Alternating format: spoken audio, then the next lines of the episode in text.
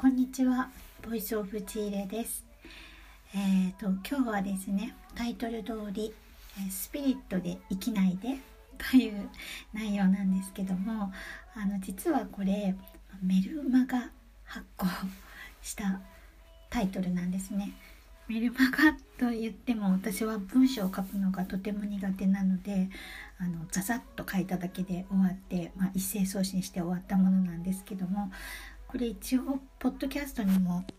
入れておこうかなと思って、まあ、少しだけ簡単にお話できればなと思っています。今日もよろしくお願いします。えっとこの日米は 魂で生きるということがスピリットで生きるということに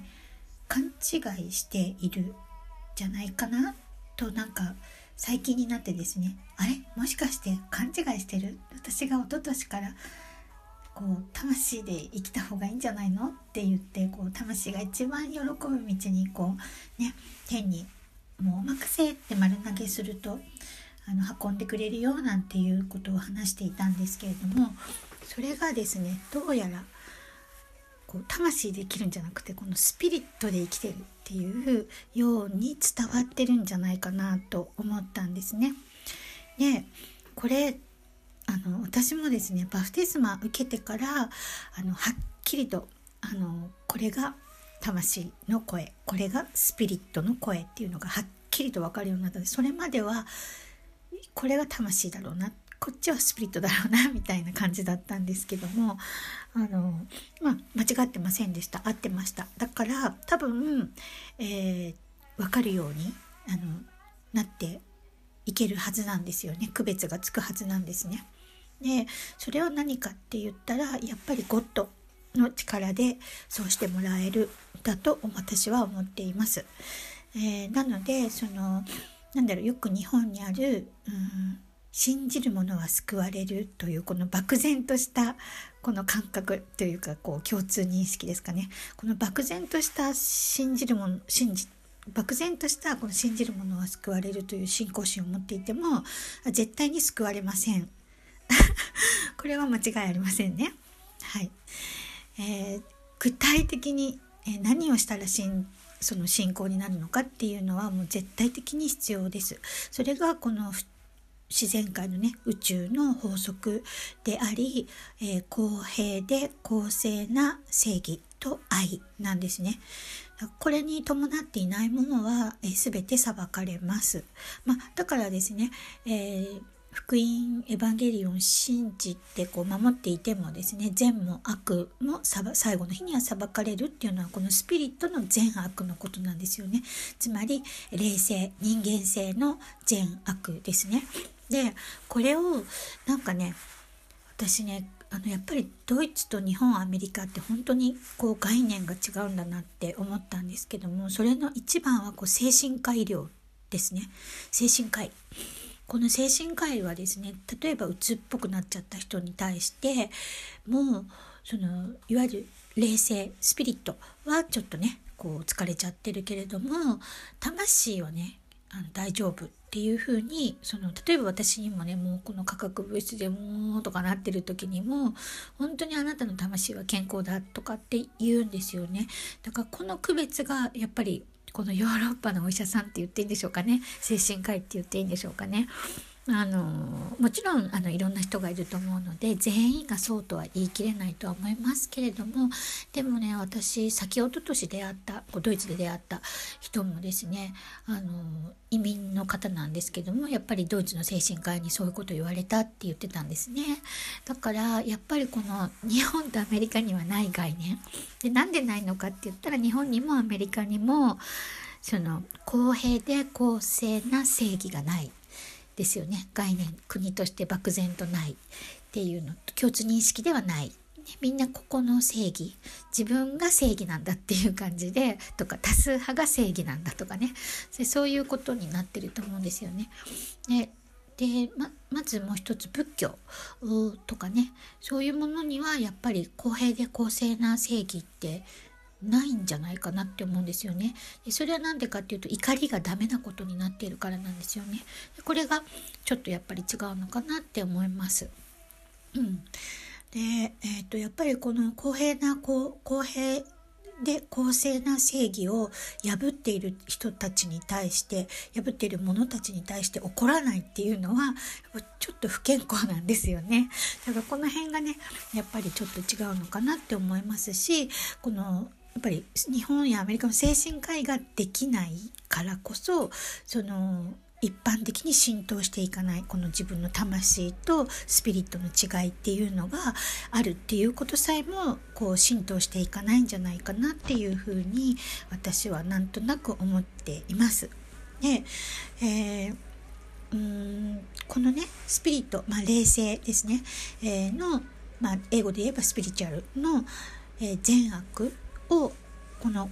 ゴッドと同じ偉大なる存在と同じ慈悲深い愛へ変えていくっていう変化していくのが成果なんですけれどもこの、えー、慈悲深い愛を持ってないからあのこう欲望なんですよねスピリットってすごく。だからこう何て言うのかなこの魂この私たちが、えー、魂とスピリットを持っているわけなんですけどもこのこの私というのが、え、スピリットで動くのは楽楽っていうか簡単なんですよね。この思いだけで動けばいいんですよ。自分がこうしたいああしたいという。でそういう時って血気盛んだったりとかうんなんだろうな。こう勢いがあったりとかこうパワフルだったりとかするんですけどもあのこうどっちかっていうと、うん、副交感神経があんま動いてないっていうかねそういうところもあるかなと思うんですね。もちろんそう絶対そうとは限らないんですがでもそうなるとですねこの魂とつながりにくくなるんですね。だからスピリットで生きれば生きるほど魂とつながりにくくなっていくんですね。真逆なんですねスピリットと魂って。だからあのそこがねすごく気をつけなければならない点なんですけどもまあこのスピリットをまあそうですねまず自分の魂年齢がいくつかっていうのを知れた時にあこの思いは、えー、魂の思いだなっていうのが認識しやすいとは思いますね。でその、えー、スピリット霊性、えーまあ、人間性と言われるようなそのスピリチュアルねこのスピリットの方が何歳ぐらいかなってさらに分かると思うんですよこっちのはね。と日本だと大人になるため成熟じゃなくて大人になるためにそこ何歳年年齢を上げていく努力をすると思うんですよね。だからこう見た目だけというかねその何て言うのかな鎧だけがこう大人になっていく。けどそのスピリットが成熟してるかって言ったらちょっと違うのかなっていうのがいわゆるこの幼い脳を支配されるっていうところと直結していくのかなっていうふうに私はなんとなく思っていますね。でこのドイツ語で聖書を読むとすごい分かりやすいなって思うんですけどもそのガイスタっていうのがこう霊なんですよね。でそれは、えっと、日本語に翻訳すると心ってなるんですね。だからつまり精神性のことなんですね。このえー、スピリットっていうのはね。だから私の場合は9歳で止まっちゃってるんですね。もう9歳の時になんだよ子供もダメなのかよって 思ってあのあることでですね学校で。あの子供も信じちゃダメなんだっていうか子供も裏切るんだっていうねこの正義とは反するっていうかねこの同調、えー、同調圧力の同調に行くんだっていうので学かりしたことがあったんですね小学校3年生の1学期に。でそっから私はもうそれ以前からねもう大人はダメだって思っていてでそのことが起きてから「えーと、なんだよ子供もダメじゃん」って思ってあの人を信用しなくなったんですねもちろんおじとかねおばとかね信用する人はいるんですけどもでも積極的に人を信じるっていうことをまあ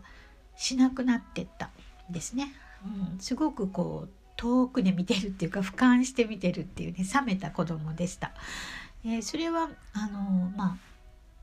親しくなった友達とかにはそういうことはないんですけれどももうあけすけなんですけどもでもそうじゃないこう場所とかではもう本当にこうしれっとしてる子供だったんですね。ででそこで止まっちゃってるのでもちろん神様もね4歳の時から信じないって言ってるぐらいですからこの慈悲深い愛に育ってないんですよね9歳から上上っていうんですかね。だからもう全然幼いんですよ私のこのスピリットっていうのはね。えー、だけれども、えー、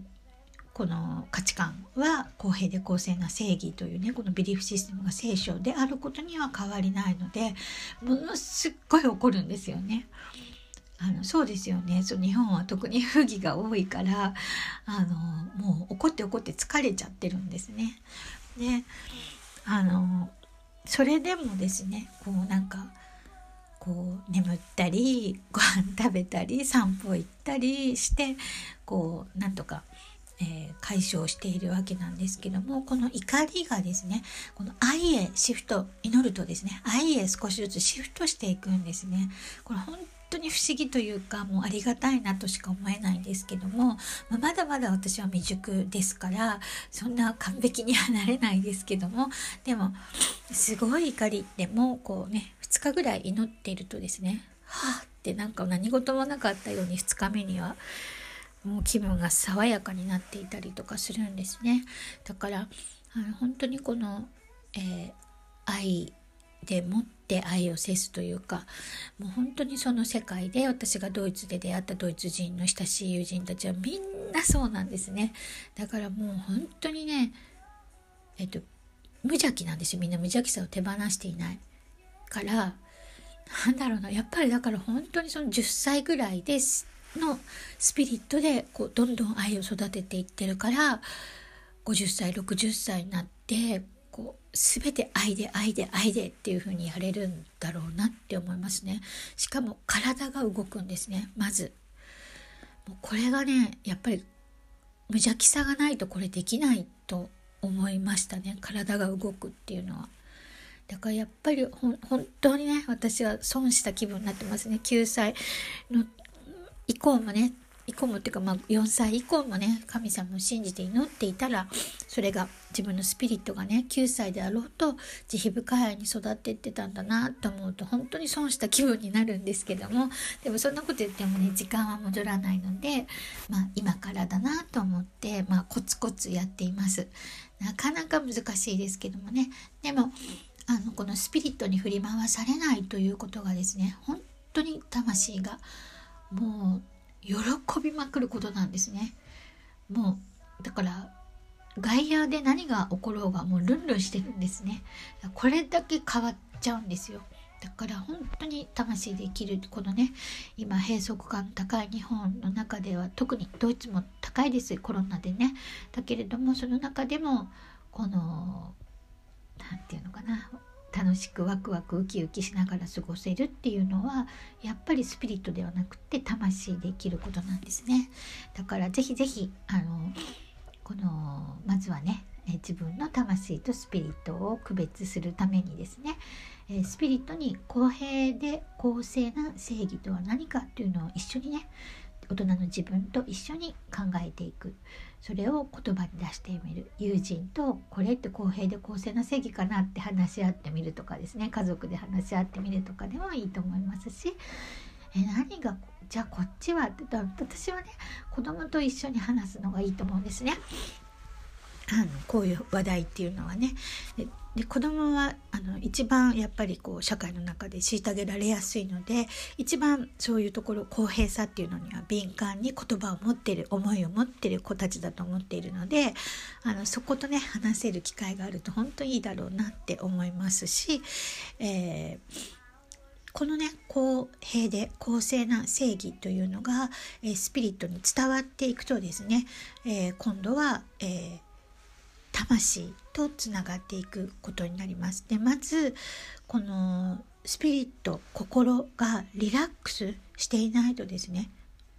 あの魂にはつながっていかないのでまずリラックスが大切なんですね。だけれどもそれは公平で公正な正義を知らないとリラックスも難しいんですね。だからまずはこの公平で公正な正義って何だろうねってもそのロジャースの正義論あんな分厚いのを読むのは大変なのでね。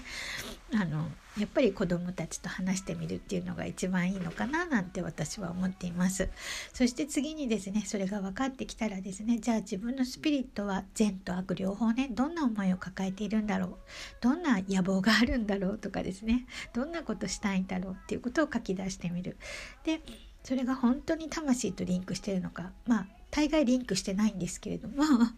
それは何でかっていうと私たちは教育受けてるのでねかなかリンクしづらいんですね。だけれどもまあそれを書き出すっていうのはとてもあの可視化しやすいのでおすすめです。そして魂の思いにたどり着くことですね。魂は本当はどうしどうやって生きていたいのか。でもですね必ず例えば病気になったり学校行けなくなったりとか会社突然やめなきゃいけないとかですね必ず魂はあの全て知っているのでストップがかかっていることを分かっているんですね。だからこれは本当に重要なあの魂できるための重要なステップなのであのどうぞねそういうちょっと観難っていうのかなが起きた時は立ち止まってその時間を大切に楽しんでほしいなと思います。では今日はこの辺でありがとうございました。フィーレンダン